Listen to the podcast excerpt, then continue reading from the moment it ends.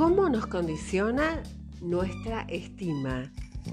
¿Nos condiciona? Sí, claro que nos condiciona, sí, depende cómo pensemos de nosotros.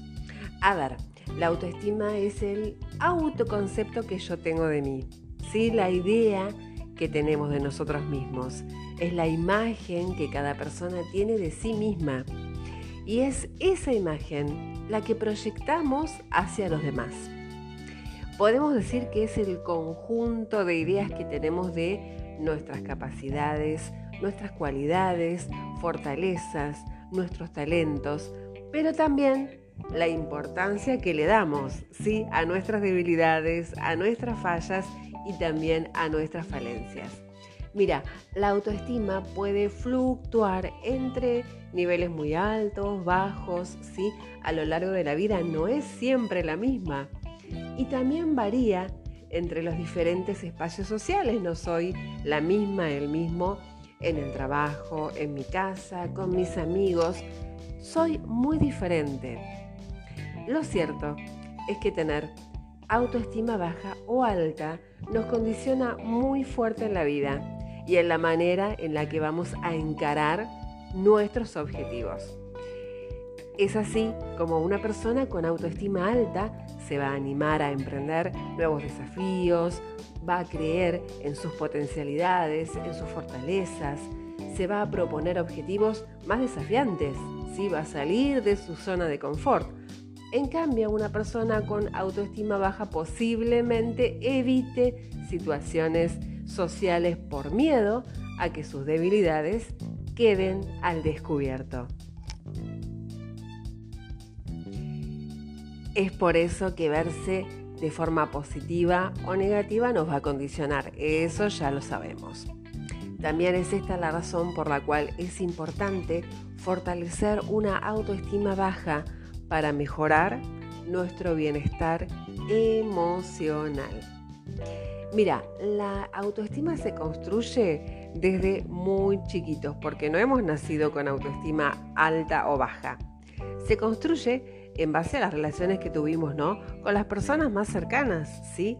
Eh, la manera en la cual te perciben los demás y los mensajes que recibiste desde muy chiquito influenciaron en la manera en la cual te percibís en el día de hoy.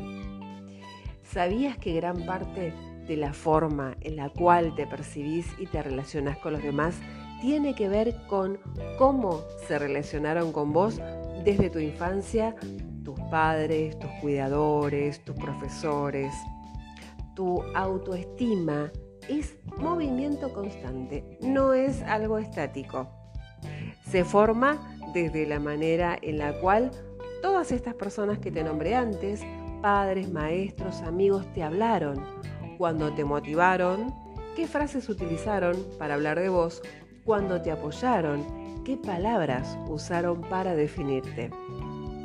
Bien, si a la infancia nuestros padres, nuestros amigos o familiares nos hicieron sentir poco valiosos o que éramos personas ineptas, inútiles, es bastante probable que cuando sos adulto la persona se juzgue de esa misma manera, siendo una fuente de conflicto, pero muy importante, en la manera en que se afrontan los problemas. Por lo contrario, si desde chicos se nos transmite seguridad, la idea de que seremos capaces de conseguir, de ser independientes, autónomos y alcanzar lo que nos vamos a proponer, va a aumentar la posibilidad de tener una autoestima alta o sana. Por lo cual es importante trabajar esa percepción propia y también la ajena. ¿Nos puede impactar la forma en que nos han tratado de chicos? Sí, pero sabes una cosa, y esa es la buena noticia, no te determina. ¿Sí? Si no te motivaron, si no te trataron bien, si te dijeron palabras negativas, eso lo podemos cambiar.